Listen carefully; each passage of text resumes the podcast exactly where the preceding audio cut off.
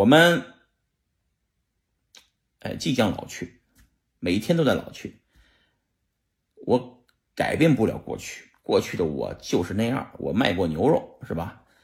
嗯，搞过矿场啊，挖过比特币，挖过以太坊，分叉过以太坊，搞过狗狗币。但是这都是过去了。未来的我是什么？我不知道。未来的我分叉了以太坊的 ETHW，再后来会做什么？我也不知道啊。呃，但是我希望我身边的每一个人啊，都越来越好，是吧？我们身边的这些朋友们，一个一个现在都做得非常好啊。赵长鹏、毕安，当年我给他做 ICO；孙宇成、波场，我给他做了 ICO。他这些人成功都是偶然，很多人不了解，但是我了解，都是偶然，偶然的成功，各种的因缘巧合啊，真的是巧合，他们成功了啊！我看到他们的成功，我很感或非常的欣慰啊！我也希望他们继续能够啊保持啊不要骄傲啊。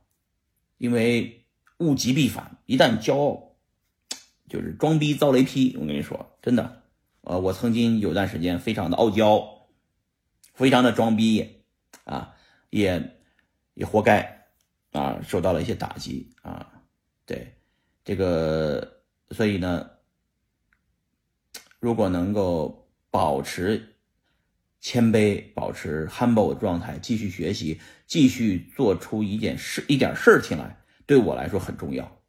因为我最近看那个一个一本书，这本书上面呢是硅谷的一个人写的，叫《纳瓦尔宝典》。这个书上面其实呃，其实说运气是可以创造的啊，就是说你可以把自己产品化啊，产品化包括你。就是录视频也是一种啊产品化，比方说我去看那个韩长，我就会把韩长的这个这个拍的小的小视频合成成一个纪录片，变成一个纪录片放到网上，那就是产品，那就是我做的一个产品啊。这个产品化在那里放着就会一直传播，这就是我的产品。就像我做视，嗯，把我的想法都要录成一个视频，整理成一个。一个节目放给大家，这个东西只要放到网上，它就会不停的传播，它就是个产品啊。当然，我去分叉了 ETC，那事儿完了，但是 ETC 会一直在上，一直在链上跑着，那就是个产品。我分叉了这个 ETHW，如果它成功了，它就会一直运行下去。就算我没了，这玩意儿还在接接着运行，对吧？呃，这就是我说的。这就是一个产品化思路。